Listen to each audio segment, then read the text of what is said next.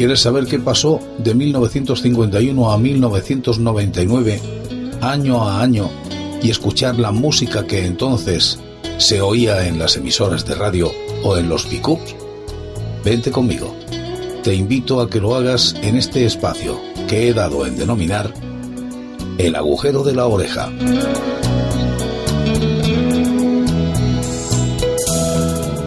Y estamos en el año 1964. Otro paso adelante en este agujero de la oreja. En este año se escuchaba al inglés Cliff Richard cantando Constantly.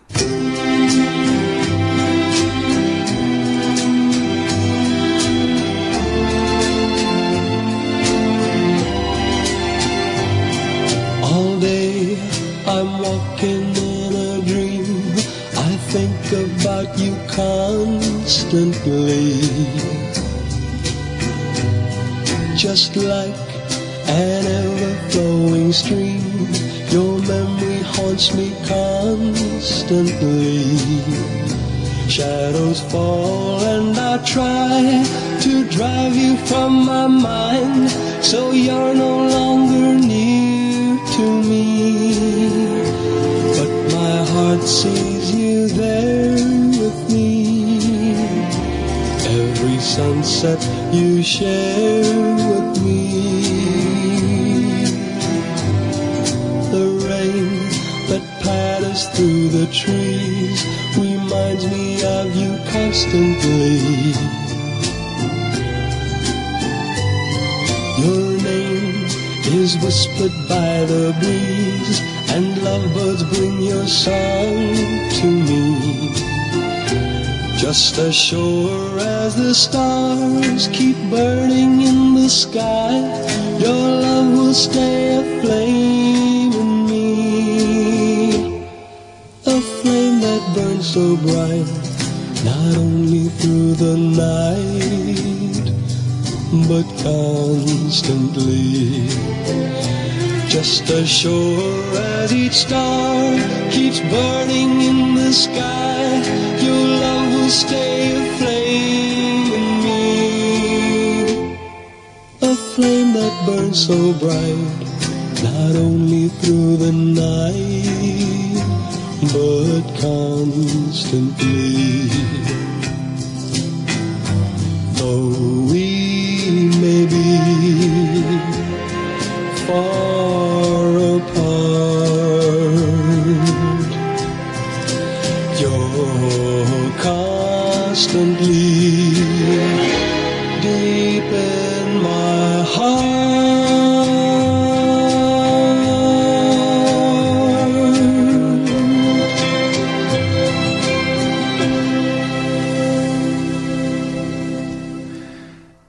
Pasaban muchas cosas en este año de 1964. Por ejemplo, se suprime la obligatoriedad de pagar un impuesto por la tenencia de un aparato de radio.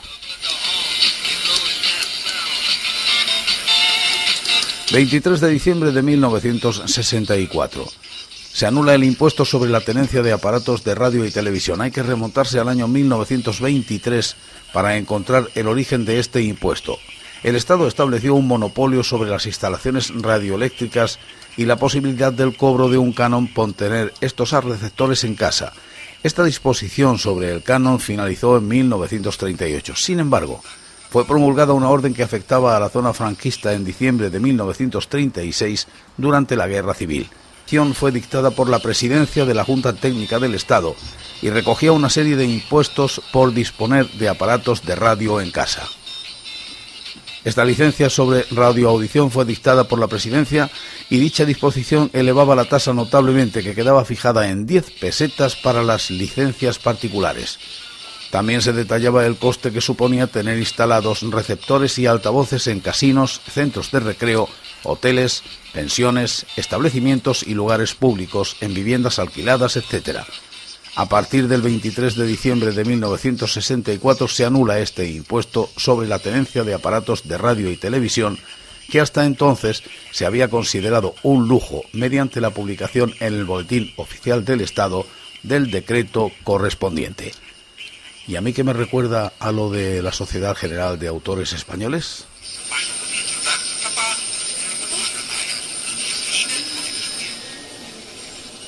Y Salvador Escamilla presenta Radioscop, un programa radiofónico que dará a conocer a muchos de los nuevos cantantes españoles. Sense ira, hem de recordar una data molt, molt entranyable per la radiodifusió catalana. Salvador Escamilla y Gómez, nacido en Barcelona en 1931, fue un periodista, locutor de radio, presentador de televisión, cantante y actor de teatro español en lengua catalana. A partir del año 64, desde su programa Radioscop de Radio Barcelona, se convirtió en el promotor de la nova cançó catalana, dando su primera oportunidad al cantautor Joan Manuel Serrat. Se hizo muy popular en Cataluña por comenzarlo cada día con la frase Bon día Cataluña. En su programa radiofónico también dio voz y popularizó a Lluís Jazz, Pete de la Serra, Raymond, María del Mar Bonet, Jaume Sisa, La Trinca, Marina Rosell, María Cinta, Rafael Subirats, Pepe Tapias, Nuria Feliu, Guillermina Mota, entre otros. estudios de Radio Barcelona y para su gran cadena de emisoras de Cataluña y Mallorca. Radioscop, Radioscop, llega Radioscop. Y las emisiones de Radio Nacional ya se escuchan en toda Europa.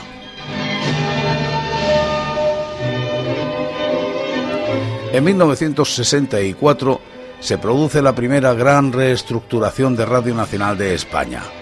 Se crea una red de centros emisores territoriales dotados de potentes emisores de onda media con potencias entre 250 y 500 kilovatios que permiten una cobertura total del territorio nacional y, en condiciones aceptables, de buena parte de Europa. Estos centros normalmente emiten la misma señal al estar interconectados con los estudios centrales de Madrid, aunque también disponen de estudios en sus cabeceras territoriales para emitir información propia en determinados intervalos horarios.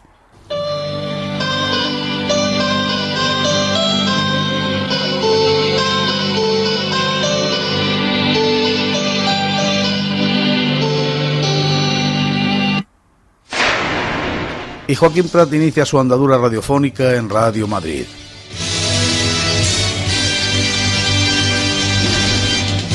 Joaquín Prat fue uno de los presentadores más importantes de la radio y la televisión en España. Nacido en Valencia el 27 de abril de 1929 y fallecido después de dos meses en coma por un infarto de miocardio en Madrid el 3 de junio de 1995. Inició estudios de Derecho que abandonó para trabajar como administrativo. En 1959 ingresó en Radio Nacional de España. A lo largo de los años trabajó en más de 20 programas de radio, tanto en la cadena SER hasta 1987, con espacios emblemáticos como Mañanas de Radio Madrid, Ustedes son formidables, Radio Madrid Madrugada y Carrusel Deportivo, como en la COPE, del, del 87 al 90 con Vivir es Formidable y Tiempo de Juego o de nuevo en Radio Nacional de España desde 1990 con Apúntate 5 y La Peña.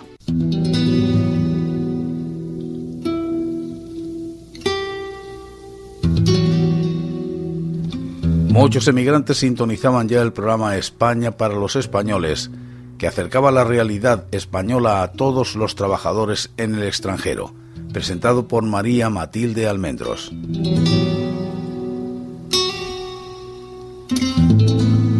La locutora radiofónica y actriz dramática María Matilde Almendros Carcasona falleció en Barcelona a los 73 años de edad tras una prolongada enfermedad hepática.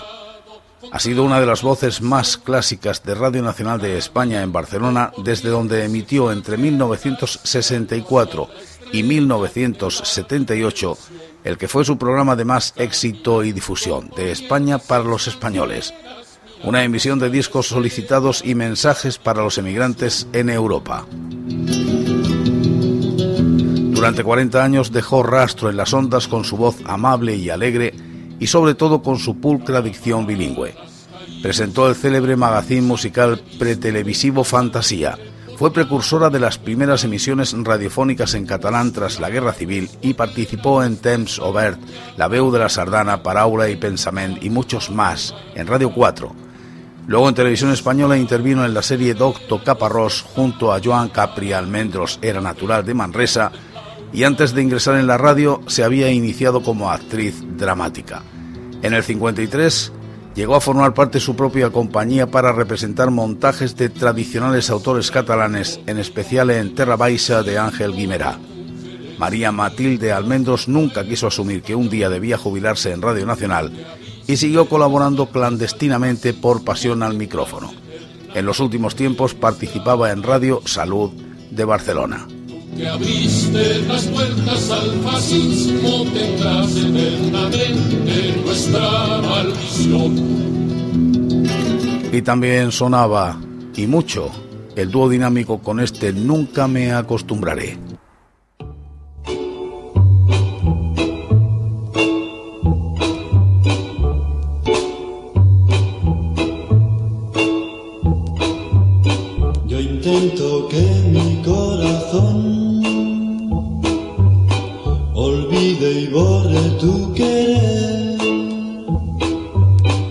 Intento en vano que tu amor sea como un sueño.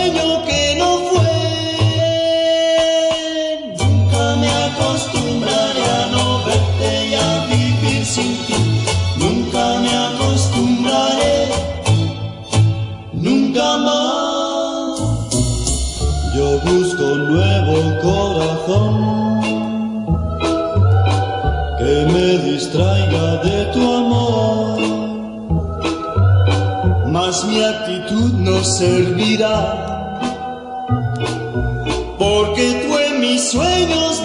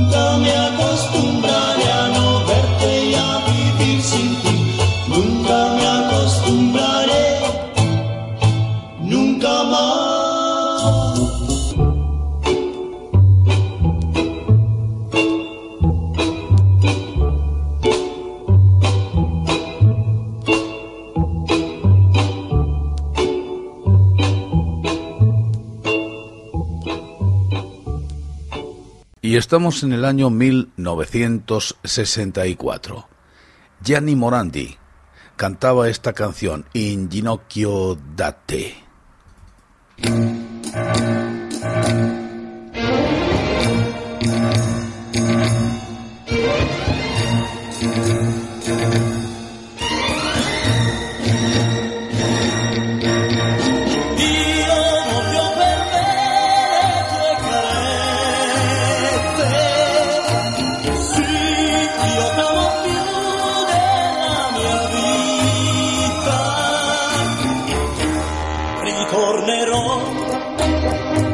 un ginocchio da te.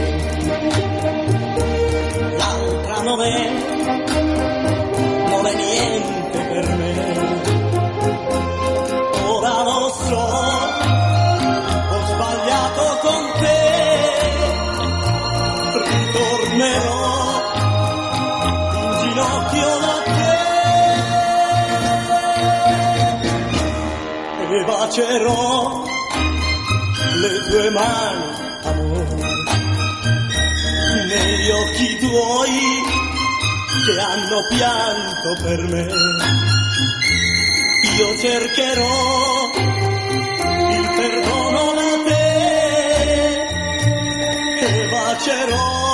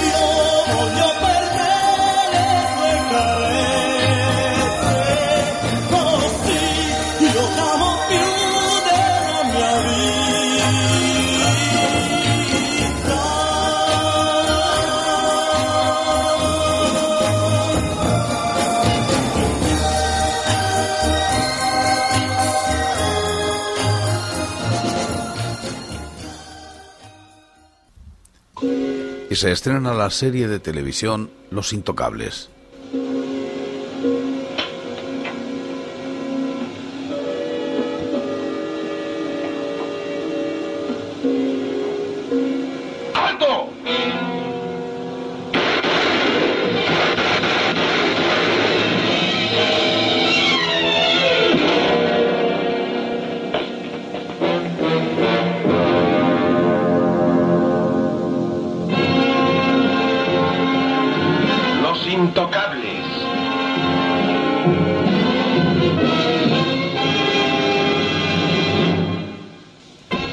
Los Intocables es el nombre de una serie de televisión transmitida desde 1959 a 1963 por American Broadcasting Company. Florence Hallock y como invitado especial William Bendix.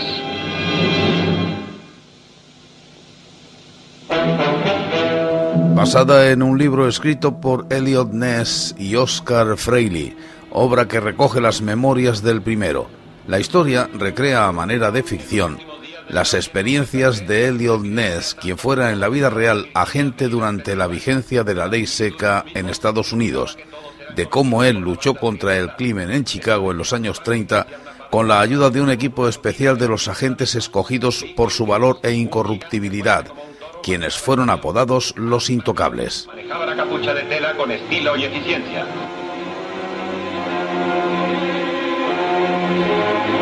Posteriormente se realizó una película en 1987 dirigida por Brian De Palma, también llamado Los Intocables de Untouchables, con un libreto de David, David Mehmet.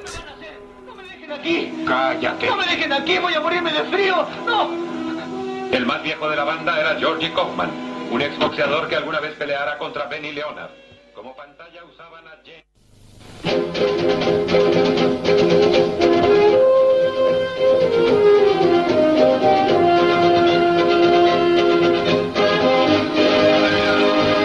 También se estrena la serie El Virginiano de Virginian, serie de televisión estadounidense producida por la ABC, que se estrenó originalmente en el año 1962 y duró en antena hasta marzo de 1971. invitado Leo.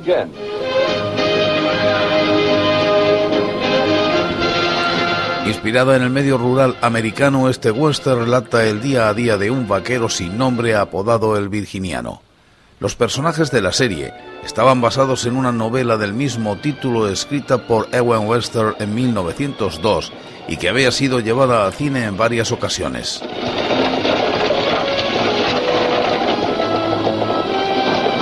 El Virginiano fue el primer western televisivo con una duración de 90 minutos, 75 sin contar con los anuncios, mientras las demás series, como Bonanza, duraban 75, 60 sin anuncios. Luego de un episodio piloto en 1958 de hora y media de duración y con el mismo actor principal James Drury, a la cadena de televisión no le gustó el formato y decidió no arriesgar en el proyecto. ¡Maldito cochero! Parece que solo ellos tienen prisa.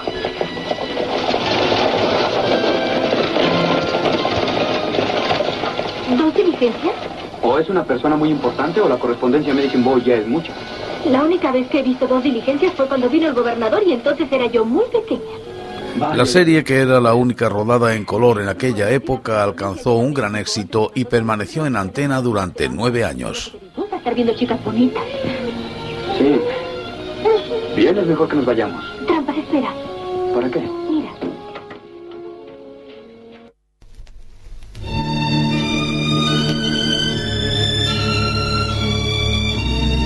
Otra serie que se estrena, Doctor Cooler.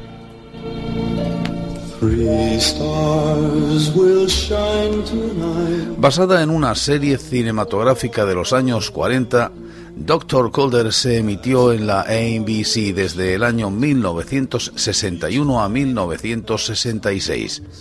Fue la primera serie televisiva de argumento médico con gran aceptación del público en gran parte debido al éxito arrollador de su protagonista, Richard Chamberlain, entre las jovencitas de la época. The sparkle in their eyes. Es un médico interno del Blair General, un gran hospital metropolitano en el que, aparte de perfeccionar y adquirir experiencia en su profesión, se interesa en profundidad en los problemas de sus pacientes, llegando incluso a involucrarse en ellos, ganándose el respeto del superior en su especialidad de medicina interna, el Dr. Gillespie, Raymond Massey, que mantiene una relación paternal profesional con will A lo largo de sus 132 episodios pasaron por la serie grandes figuras del celuloide. Unas ya consagradas como James Mason, Fred Astaire, Cloris Lichman, George Kennedy o Walter Matthau. Otros eran estrellas incipientes como Lee Marvin, Jack Nicholson, Susan Plessett, Leslie Owen Warren o A.N.G. Dickinson, entre otros. star. También la canción de la serie Tristar Well Sign Tonight, compuesta por Jerry Goldsmith e interpretada por el propio Chamberlain, tuvo un gran éxito en las listas.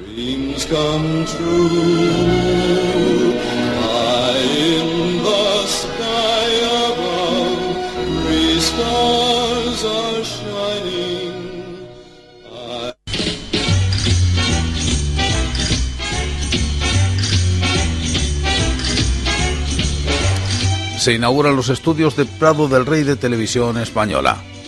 Se inauguran en Pozuelo de Alarcón, sede central de Radio Televisión Española. Fueron fundados en 1964 para sustituir a la anterior sede de Televisión Española ubicada en Paseo de la Habana e inaugurados por Francisco Franco.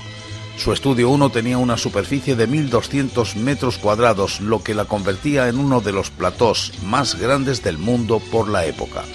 Desde 1965 también albergó la producción de la segunda cadena. En 1971 se trasladó allí la sede central de Radio Nacional de España en una dependencia anexa al edificio principal que se denominó la Casa de la Radio.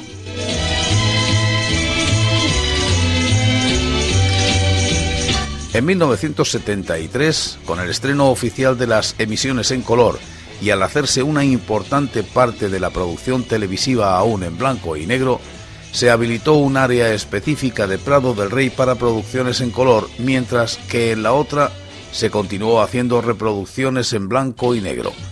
Al final de la década en todo Prado del Rey ya se producía en color. En 1995 se tuvieron que cerrar algunos estudios, entre ellos el Estudio 1 por problemas de aluminosis en el edificio. Tras las reparaciones se reanudó la actividad normal.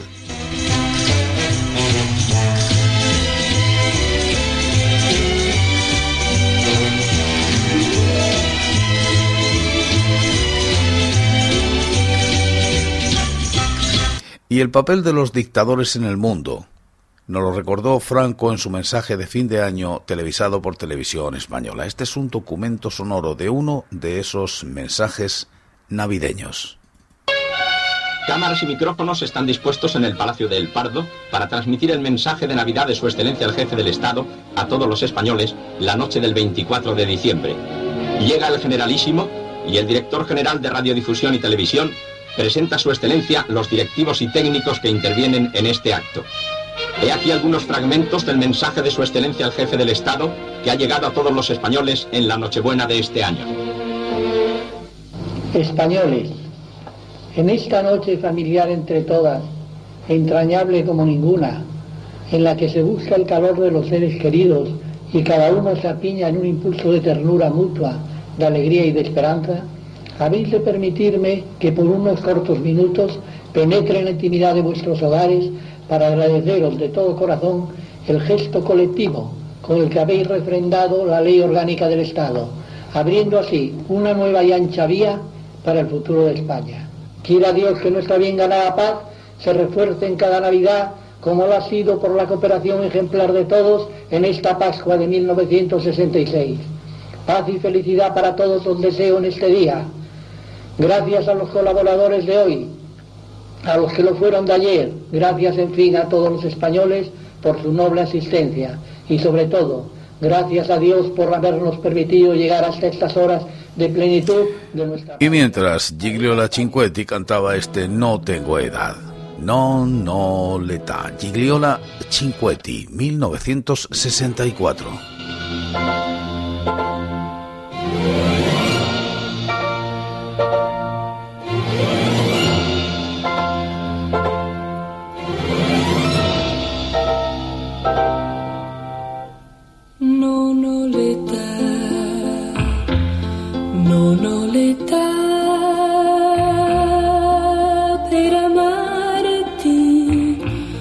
Non ho l'età per uscire sola